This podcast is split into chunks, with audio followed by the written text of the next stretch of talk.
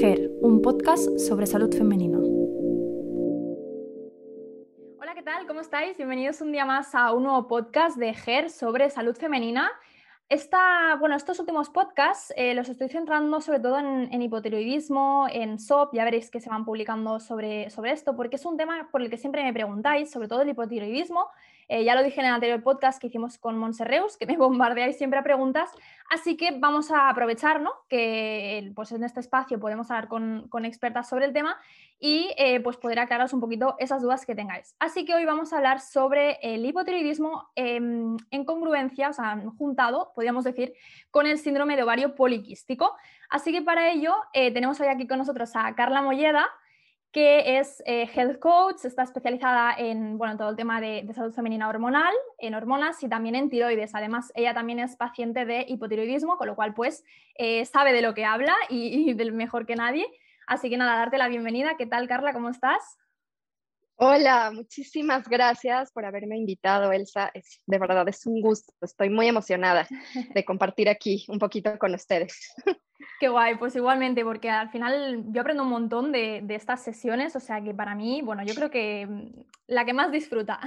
Antes de empezar, os queremos presentar a nuestro nuevo patrocinador oficial, Storytel. Storytel es una plataforma de audiolibros, libros y podcast, una especie de Netflix de los audiolibros que a través de una simple suscripción os da acceso a miles de libros. Además, podéis disfrutar ahora de 30 días gratis y sin compromiso de permanencia entrando en www.storytel.com barra ger y empezar ya a escuchar vuestros libros favoritos. Eh, cuéntanos un poquito, ¿por qué decidiste ¿no? dedicarte al mundo de, la salud, también de las hormonas? ¿Por qué te decantaste por la nutrición femenina o por, por especializarte en, hipotiroidismo? Claro, eh, mira, yo en principio era, eh, me dedicaba, era instructora de yoga, eh, pero eh, un día encontré el curso eh, para Health Coach, me llamó muchísimo la atención porque mi hija había sufrido de em, temas en la piel y había yo leído que era en relación con el intestino. Lo estudié y me quería especializar en esta misma academia en la salud intestinal, pero en ese momento cuando yo terminé no estaba la especialización, se presentó la, la especialización de salud hormonal y dije, bueno, la voy a tomar a ver qué pasa. Y bueno, cuando la tomé fue como que se abrió un mundo entero ante mí, donde no he podido parar de tener esta inquietud eh, por informarme más. Claro que cuando estudié esto empecé a darme cuenta que, muchos síntomas que yo tenía se asociaban a esto que estaba aprendiendo eh, con un hipotiroidismo han hecho un análisis y yo, eh, mi TSH estaba alta, pero jamás nadie me dijo algo o el doctor se preocupó ni nada. Entonces, bueno, así es como yo solita descubrí que, que tenía hipotiroidismo y todos mis síntomas o todo esto que yo pensaba que quizás era hipocondríaca, que es cuando te dicen que te inventas todos los síntomas, pues resultó que no, que sí tenía yo una condición y así es como me cada día especializado más. Ahora estoy estudiando para practicante de medicina funcional, pero siempre enfocado en la salud hormonal de la mujer. Qué guay, Jolín. O sea, al final es un poco coger tu, propia historia personal, ¿no? Pues lo de tu hija, lo tuyo propio, y a partir de ahí, pues buscar y encontrar tu profesión y ver que realmente pues disfrutas mucho, ¿no? Ayudando a, las demás chicas y, a que no se sientan, porque a veces esto pasa mucho, que vas al médico y le dices, yo qué sé, me duele eh, detrás de la oreja y te miran con la cara de, a ver, mmm, Mm, esto no, no, no, esto te lo estás inventando, ¿no? Y claro, cuando tú realmente eso te está suponiendo un, impedimento, ¿no? En tu día a día, pues estás cansada, ¿no? en el último podcast hablamos con, con Monse de los síntomas del hipotiroidismo, que es la fatiga, ¿no? El, el, pues, la ansiedad, todo eso, y te dicen, no, no, esto es cosa tuya, es hormonal, es tal, y dices, vale, pero, jolín, o sea, yo veo gente que está muy bien y yo estoy tan mal, ¿no? Entonces, eh, alivia mucho, ¿no? Ver que hay pues profesionales como tú que, que dedican tiempo a, investigar sobre esto y pues que, y que ayudan ¿no? a las mujeres que, que, pasan por esto. Así que bueno, por mi parte darte las gracias también. Eh, Carla divulga también por, por Instagram. Dejadme un momento que os diga eh, su Instagram para que la podáis seguir, porque la verdad es que, bueno, eh, tiene una información brutal. Es Carla Molleda con K de, de kilo, Carla Molleda y con, con, el, con ella, ¿vale? Con dos L's. Y bueno, pues eso, la podéis seguir por Instagram y veréis que, bueno, increíble todo lo que divulgas, yo aprendo muchísimo. Así que bueno, venga, vamos a empezar un poquito. Para introducir un poquito, no se merecen. para introducir un poquito todo esto del, hipotiroidismo, del SOP, mm, bueno, recordemos qué, era el hipotiroidismo, ¿no? ¿En qué, en qué consiste esta, esta, esta, patología, esta alteración? Bueno, em, el hipotiroidismo en realidad es, tener una baja función tiroidea o una eh, hipofunción de las hormonas tiroideas en el cuerpo. Ahora, tú dirás, bueno, otra hormona más pero eh, da la casualidad que esta hormona es literal el combustible para cada célula de tu cuerpo. Eh, cada célula necesita de hormona tiroidea para poder producir energía y para poder realizar sus funciones adecuadamente. Entonces, eh, tener hipotiroidismo es prácticamente tener disfunción en cualquier área de tu cuerpo y falta de energía, literal para, para poder funcionar, no solo el estar cansada, todos tus em, órganos van a comenzar a, a, sufrir de falta de energía para funcionar adecuadamente. Qué bueno, o sea que claro, por eso hay tantos síntomas ¿no? asociados al, al, hipotiroidismo, porque al final es que es lo que dices tú, si no tenemos energía, pues las células em, no, pueden, no pueden trabajar. Vale, y hablemos también un poquito del síndrome de ovario poliquístico. ¿En qué consiste esta, esta patología también? Em, así como, como su nombre, es, eh, síndrome, es porque es un conjunto de síntomas que generalmente eh, se eh, presentan una misma mujer. Em, es realmente la cúspide del síndrome de ovario poliquístico es la falta de ovulación y la falta de hormona progesterona, que se acompaña casi siempre de exceso de hormonas andrógenas. Estas son hormonas que predominan principalmente en los hombres, pero que las mujeres también producimos, que son muy necesarias en cierta cantidad, pero cuando eh, comenzamos a tener un exceso es que nos eh, comienzan a dar eh, problemas. además, este síndrome está muy asociado a una condición metabólica en la cual generalmente se sufre de exceso de insulina o insulina o mejor como resistencia a la insulina. Genial, o sea que vamos, que si tenemos el combo de hipotiroidismo y síndrome de ovario poliquístico, ahí hay muchas cosas que, se pueden hacer, ¿no? Y que ahora veremos para pues, mejorar la calidad de vida, sintomatología, claro. etcétera, etcétera. Vale, genial. Yo tengo una pregunta que siempre me suscita curiosidad. ¿Por qué el hipotiroidismo nos afecta más a las mujeres? ¿no? Al, menos es, al menos es lo que, lo que veo yo, que, tengo consulta online, etcétera, y muchas, o sea, las personas que me vienen con hipotiroidismo, en el 100% de los casos que me he encontrado yo han sido mujeres. ¿Por qué? ¿Por qué nos afecta más a nosotras? Claro, eh, sí nos afecta mucho más a nosotras principalmente por nuestra complejidad hormonal. ¿ok? Nuestras, eh, nuestras propias hormonas pueden eh, a veces incluso eh, afectar la función tiroidea, por ejemplo, tener exceso de estrógeno que es una de nuestras hormonas femeninas, pero cuando se va en descontrol puede causar ciertas cuestiones, por ejemplo en la tiroides, ocasiona que unas proteínas, que es globulina eh, fijadora tiroxina, son como unos carritos que llevan la hormona tiroidea por el cuerpo. Bueno, el exceso de estrógeno causa que haya mucho de estos carritos y deja poquita hormona libre eh, en el cuerpo para que, para que lo puedas utilizar. Entonces, desde ahí ya es un punto en que nosotras, de hecho, es muy fácil tener exceso de estrógeno, por lo que es muy fácil que con esta condición eh, podamos padecer de cierta disfunción tiroidea.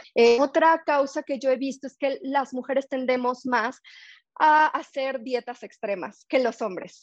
Bueno, en la actualidad creo que ya veo a muchos hombres haciendo dietas extremas, pero en lo general las mujeres eh, em, hemos tenido más esta tendencia de hacer dietas de hipocalóricas o estar experimentando o jugos detox o esto o lo otro. Entonces, eh, la tiroides es muy sensible a este tipo de cosas. Eh, es como un, tiene como un sensor en el cerebro que dice, bueno, no hay suficiente energía entrando, vamos a disminuir el metabolismo. ¿Qué rige el metabolismo? Las hormonas tiroideas. Entonces, también por ahí empieza. Y creo que la tercera cuestión es que nuestro ciclo menstrual se ve afectado rapidísimo cuando hay eh, cierta baja eh, función de la tiroides. Entonces, nosotros, como tú bien lo sabes, es nuestro eh, quinto signo vital, nos dice cómo está nuestra salud y quizás desde ahí rápidamente podemos darnos cuenta que estamos teniendo una baja función tiroidea a comparación de los hombres que no lo tienen y quizás simplemente piensan, ah, bueno, estoy cansado, ya es la edad, bla, bla, bla, pero nosotras tenemos esa clave que nos da rápido, una señal rápida de que algo puede estar pasando. Qué bueno, Jolín, pues al final es que somos, bueno, ya de por sí los seres humanos somos complejos, pero es que las mujeres, ya no solo a, nivel, a nivel físico, sino, madre mía, eh, lo, que, lo que nos toca, sí, sí. Vale, entonces, bueno, nos has explicado un poquito la, relación que tiene con las hormonas eh, femeninas, ¿no? Que están, bueno, están, al final si las tiroideas regulan el metabolismo energético y para que exista una buena función hormonal sexual, ¿no? Eh, tiene que haber suficiente energía, porque al final la reproducción, si no hay suficiente energía, pues nuestro cuerpo no, no la va a llevar a cabo, no podemos quedarnos embarazadas si, si no tenemos suficiente energía, ¿no? No se podría desarrollar el, el, bebé en este caso. Entonces, eh, vale, tenemos la relación con las hormonas femeninas, pero ¿qué relación puede haber con el SOP? Es decir, yo sé que, por ejemplo, eh, bueno, o al menos eso creo, si no me corriges, creo que el hipotiroidismo puede ser causa ¿no? de, de, un síndrome de ovario poliquístico. ¿Y por qué pasa eso? ¿Dónde está ahí la conexión? 100% un hipotiroidismo o una baja función tiroidea puede estar totalmente relacionada con, un, eh, con desarrollar síndrome de ovario poliquístico eh, por varios aspectos. Punto número uno, se necesita de una eh, función tiroidea óptima, es decir, cantidades óptimas de hormona T3, que es la hormona biológicamente activa, para poder ovular ¿ok? Para que literal el, folículo se abra, salga el óvulo y se necesita de suficiente hormona tiroidea para que eh, este saquito se convierta en cuerpo lúteo y produzcas progesterona. Entonces, desde ahí, si no hay suficiente hormona tiroidea, quizás vas a, comenzar a tener ciclos anovulatorios y sabemos que la falta de progesterona puede ocasionar que tanto el estrógeno como la testosterona tengan como más eh, influencia o eh, comencemos a tener síntomas de, este, de estas hormonas. Y por otro lado, el hipotiroidismo causa eh, que haya menores receptores de insulina en las células. Además, de hecho, causa que la célula no pueda estar muy, em, digamos, receptiva ante el estímulo de la, insulina y dejar entrar eh, la glucosa para crear energía. Además, sabemos que no se puede crear energía efectivamente si no hay em, hormona tiroidea. Entonces, desde ahí, la falta de, esta hormona puede ocasionar resistencia a la insulina, lo que sabemos que causa exceso de andrógenos. Y si lo mezclas con que quizás estás teniendo em, ciclos anovulatorios, bueno, pues es la la receta perfecta para comenzar a padecer SOP. El problema es que muchas mujeres no lo saben, no les analizan la, la adecuadamente y a veces es muy delicado porque muchos de los tratamientos o de las recomendaciones de nutrición para sanar un síndrome de ovario poliquístico quizás pueden afectar la tiroides, entonces entras en un círculo vicioso. Ostras, esto es súper interesante. O sea, al final, claro, mm, como hemos dicho, ¿no? la, tiroides regula todo el, metabolismo energético del cuerpo, también, em, bueno, en este caso, ¿no? Ayuda al, bueno, regula el metabolismo de la, de la, progesterona, ¿no? A fabricar el, cuerpo lúteo, como bien, has dicho. Entonces, claro, es lo que una vez tuvimos en un, un, podcast en el que, bueno, tuvimos una doctora, Miriam Aladib, no sé si la conoces, y nos contó ¿no? que en el momento en que la progesterona eh, se baja, como tú también bien has dicho, pues claro, las contrarias, entre comillas, ¿no? el estrógeno y también los andrógenos, la testosterona, pues se disparan. Y claro, el SOP, que esto lo, veremos también en, un podcast que, haremos especialmente de SOP, se caracteriza por justo esto, ¿no? Eh, estrógenos elevados, estos, bueno, andrógenos elevados más que estrógenos, y progesterona baja y la insulina que también suele ir muy asociada, ¿no? Entonces lo que, lo que dices, el combo, vamos, ideal, o sea, es la receta eh, absolutamente ideal. Vale, y en este caso, claro, si nos diagnostican a nosotras hipotiroidismo y nosotros ya escuchando este podcast, no, vale, me han diagnosticado hipotiroidismo, se nos tienen que encender las alarmas y decir, vale, esto puede hacer que tenga más riesgo de padecer SOP. ¿Cómo podemos evitar eh, o cómo podemos reducir este riesgo? Claro, em, optimizando la función tiroidea, y eh, también eh, enfocándonos mucho en ovular y tener buena progesterona. Pero de inicio eh, optando la función tiroidea. ¿A qué me refiero? No solo es, eh, bueno, ahora tengo hipotiroidismo y voy a tomar la hormona tiroidea y ya, porque el cuerpo no funciona así. Si tú no le das las herramientas que el cuerpo necesita, esa hormona tiroidea, que generalmente es la, la hormona, digamos, dormida, es la, la, forma inactiva, la T4, tu cuerpo no la va a convertir en la forma activa, la T3, en la, eh, la trillotoronina. Entonces, necesitamos optimizar el que esta conversión se lleve a cabo. ¿Cómo? número uno, cuidando la salud del hígado, porque en el hígado se, lleva la, mayor parte de esta conversión hasta un 70-80%. Entonces, ¿cómo cuidamos el hígado? Evitando tóxicos, evitando quizás eh, alcohol, ¿ok? Así sea una copa de vino o, tequila o lo que sea, alcohol es alcohol para el hígado y va a detener muchos procesos por eh, desintoxicarte de, esto, porque es un tóxico para el cuerpo. Em, que, el, hígado tenga buenas reservas de glucógeno, ¿ok? El hígado necesita suficiente glucógeno para poder funcionar. También em, cuidar mucho los nutrientes, ¿ok? Hay nutrientes muy importantes para la activación de la, de la hormona T4 a T3, por ejemplo, el selenio. Entonces, al cuerpo casi nunca le, le, gusta, le, gusta, o no prefiere que se lo des en forma sintética. El, cuerpo prefiere que se lo des en forma de alimento, porque siempre vienen los, los, nutrientes acompañados unos de otros. Otro nutriente es el zinc. Entonces, por ejemplo, selenio y zinc los, los encontramos de manera abundante, en, por ejemplo, en ostras, en mariscos, entonces, incluir una o dos veces a la semana eh, este tipo de alimentos nos ayuda mucho a tener suficiente eh, selenio y zinc. Otro factor es cuidar nuestro intestino, porque otra gran parte de la activación de la hormona se lleva a cabo ahí. Si tenemos un intestino dañado, inflamado o no tenemos una buena microbiota, eh, esa, esa, hormona no se va a convertir em, ahí. Y también evitar tratar de evitar estresores al máximo, ¿ok? Es decir, tener las hormonas del estrés constantemente elevadas. ¿Por qué? Porque en el cerebro, como te decía, nuestro hipotálamo eh, funciona como un termostato o una Em, computadora que está analizando si los riesgos, los beneficios, si ahorita seguro, eh, estás segura o estás en peligro. Tálamo percibe exceso de las hormonas del estrés, automáticamente una de sus, eh, digamos, por protección del cuerpo va a decir, vamos a disminuir la tiroidea y deja de, mandar desde ahí la señal también. Entonces, a pesar de que tú estés suplementando, pero tu tiroides quizás va a disminuir eh, también su propia producción, si es que aún tu tiroides produce cierta cantidad de hormonas. Entonces, sí podemos hacer mucho, además de tomar la, la, pastillita, para ayudar a nuestro cuerpo a tener una mejor función tiroidea. Qué bien, genial.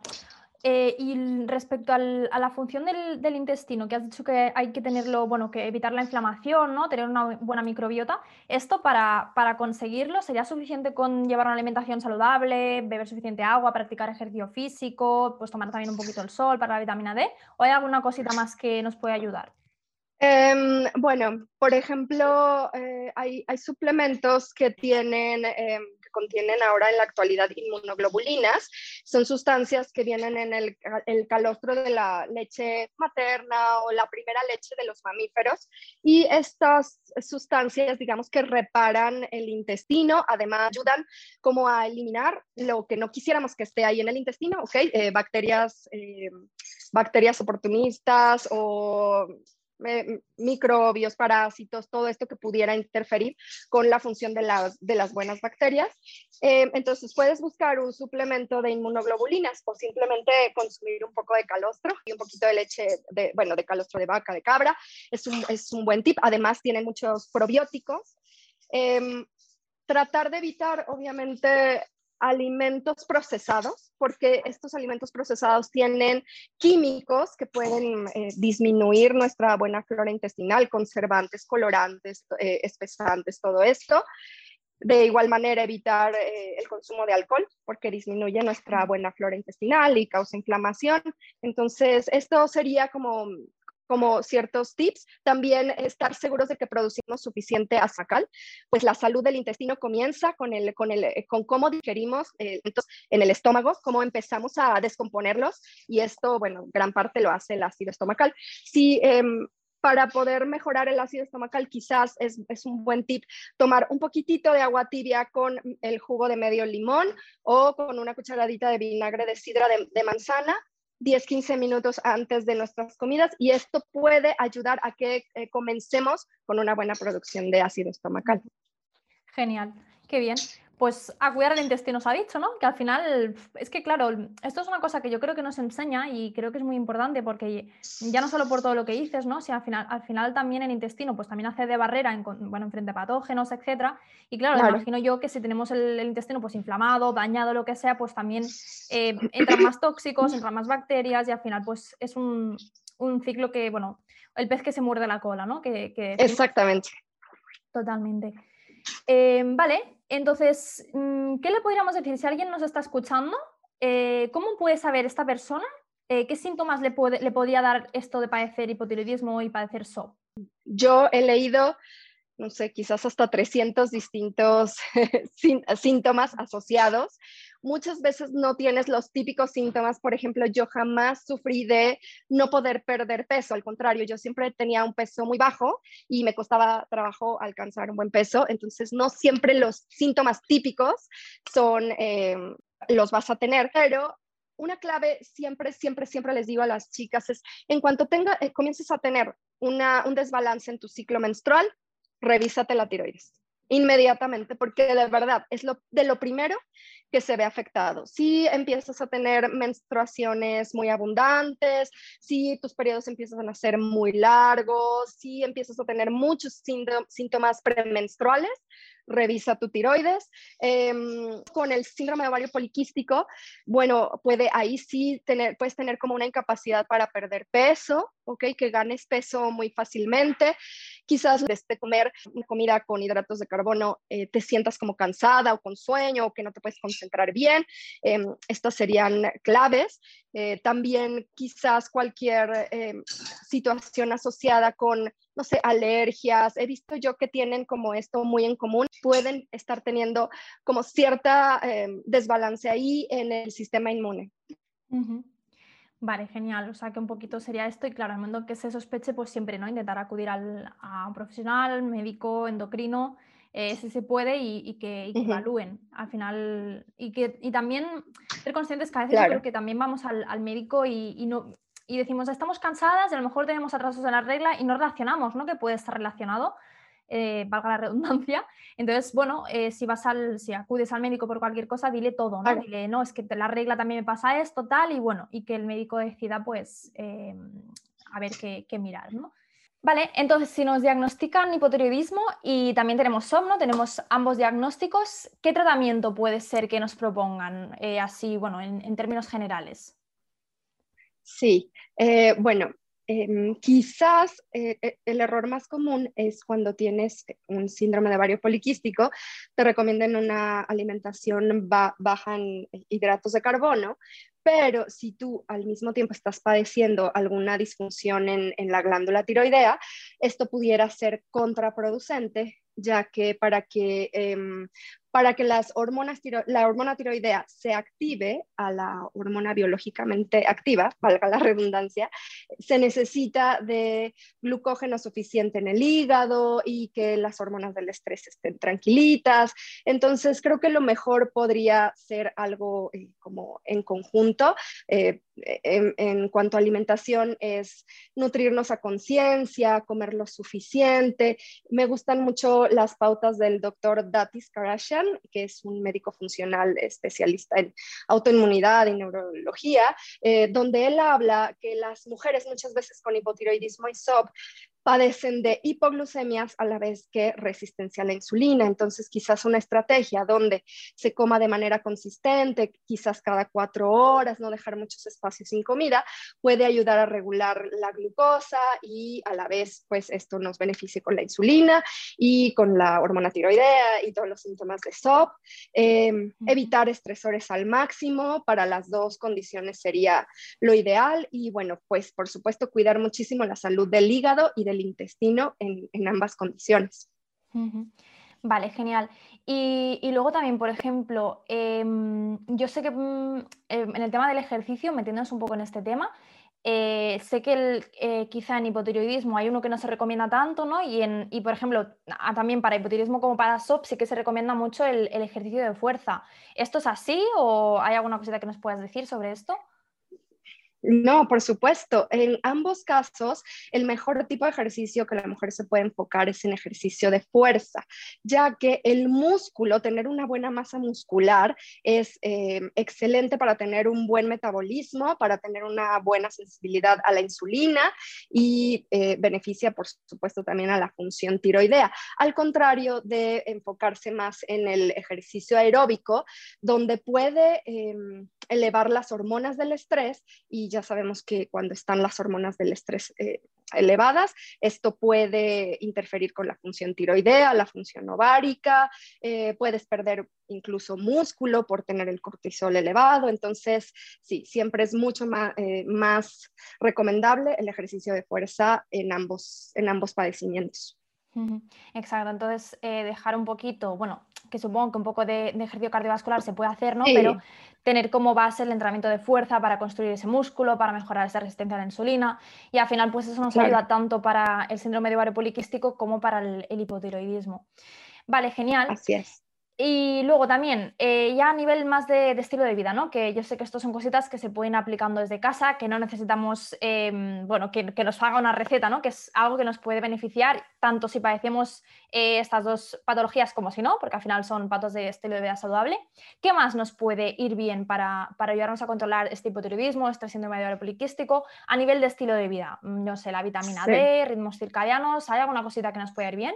Sí, por supuesto. Respetar ritmos circadianos, es decir, em, ir a dormir a horas, eh, a una hora temprana, entre 9 y 11 de la noche, en cuanto te despiertes, exponer tus ojos a la luz del sol para que tu cuerpo sepa que es de día. En ese momento es totalmente natural que la hormona, eh, el cortisol, se eleve de manera amable en una curvita que comienza a bajar eh, poco a poco, alrededor de las 2, 3 de la tarde y eh, para dar paso cuando llega, digamos, cuando empieza a bajar el sol, a, dar el paso a que se eleve la hormona melatonina y entonces puedas tener un sueño reparador.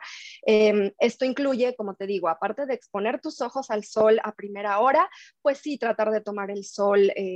15, eh, 20 minutos serían suficientes en el día. Em, tratar de evitar la luz azul ya a partir de las 6 de la tarde, digamos, cuando ya se empieza a esconder el sol. Eh, quizás sería una buena estrategia usar estos lentes especiales de eh, bloqueadores de luz, de luz azul si es que todavía tienes que hacer algunas cositas en la computadora, pero en general ir, eh, ir con el ritmo del sol y la luna.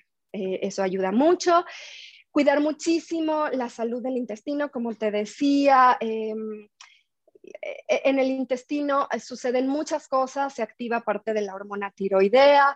Em, en mujeres con SOP se sabe que una, flora intestinal eh, que no es la adecuada, donde hay más bacterias oportunistas que buenas, pueden eh, repercutir mucho en, desarrollar resistencia a la insulina y inflamación. Entonces, eh, pues aquí es un, es un factor de cuidar lo que comemos, cuidar nuestra digestión, eh, la salud del hígado, como te lo mencionaba, el hígado activa la hormona tiroidea hasta en un 70-80%. Entonces, pues cuidar mucho lo que nos ponemos en el cuerpo, evitar cosas que tengan eh, grandes cantidades de tóxicos, eh, limitar el consumo de alcohol, porque también pues estresa un poquito al hígado y puede detener todos estos procesos.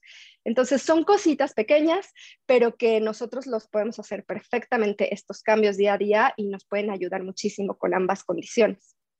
Totalmente, sí, sí, al final ya lo digo, esto ya no solo para, personas que, padezcan esto, sino que es algo que deberíamos hacer todos, porque nunca sabemos cómo va a reaccionar nuestro cuerpo cuando vayamos aumentando en edad, no sabemos si a lo mejor estamos bien ahora y en unos años nos sale un síndrome de ovario poliquístico, nos sale un hipotiroidismo, ¿no? Entonces, bueno, a veces lo que dice el refrán, eh, no sé si lo tenéis eh, ahí en tu país, eh, Carla, aquí decimos, vale más prevenir que, cuida, em, que curar, perdón, y es que es así, o sea, vale más evitarte todo lo que puede llegar, ¿no? Que una vez lo tienes, ay, ¿ahora qué puedo hacer? Bueno, pues si podemos empezar a introducir estos, estas cositas, pues mejor que mejor.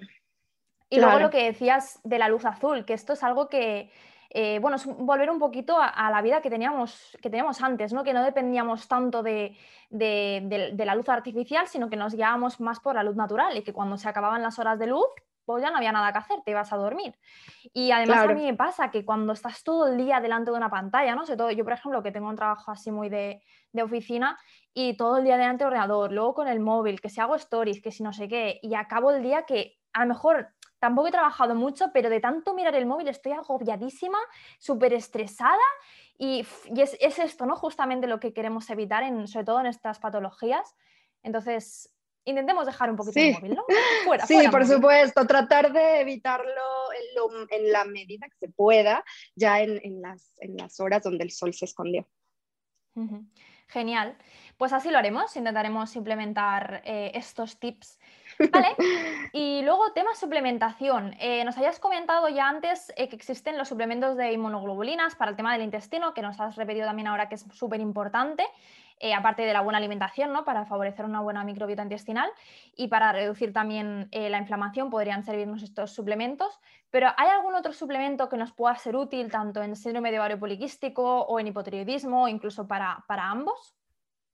Sí, claro, eh, me, gusta, me gusta mucho el inositol, sobre todo si se, padece síndrome de ovario poliquístico, pues puede ayudar a mejorar la sensibilidad de, la insulina, pero también ayuda con la función de los ovarios, eh, la cual siempre sabemos está eh, afectada en ambos casos, en hipotiroidismo eh, y en síndrome de ovario poliquístico. Eh, en ambos casos, casi siempre las hormonas del estrés están ahí un poquito más activadas de lo que deberían, entonces quizás un adaptógeno como la ashwagandha nos pudiera ayudar Em, a lidiar un poquito mejor con el estrés. Obviamente, nosotros siempre enfocándonos en quitar la mayor cantidad de estresores a nuestro cuerpo al día a día. Em, otro suplemento que para mí es importantísimo y cualquiera lo podemos eh, preparar y, consumir. Es el caldo de huesos, además de, la, de, las inmunoglobulinas.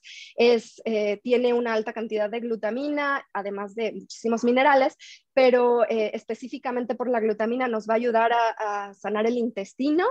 prácticamente con la glutamina se construyen las paredes de nuestro intestino, así que pues es un suplemento muy económico, fácil de preparar y que todas podemos consumir y que además está súper rico. O sea que. Sí, sí, claro. Unas verduritas y un poquito de, legumbres, oye, genial. Delicioso. rico. Así es. Vale, genial. Eh, mionositol en caso también de, ¿no? de padecer el síndrome de ovario poliquístico para la resistencia a la insulina, eh, la ashwagandha para eliminar un poco ese estrés, ¿no? ese cortisol elevado y el caldo de huesos para la glutamina, para el tema de la microbiota intestinal y, todo esto. Genial, pues al final tocamos un poco lo, más importante, ¿no? Y de hecho, mira, había oído hablar de la ashwagandha, eh, pero no sabía hasta qué punto realmente funcionaba, o sea que, que me parece súper interesante.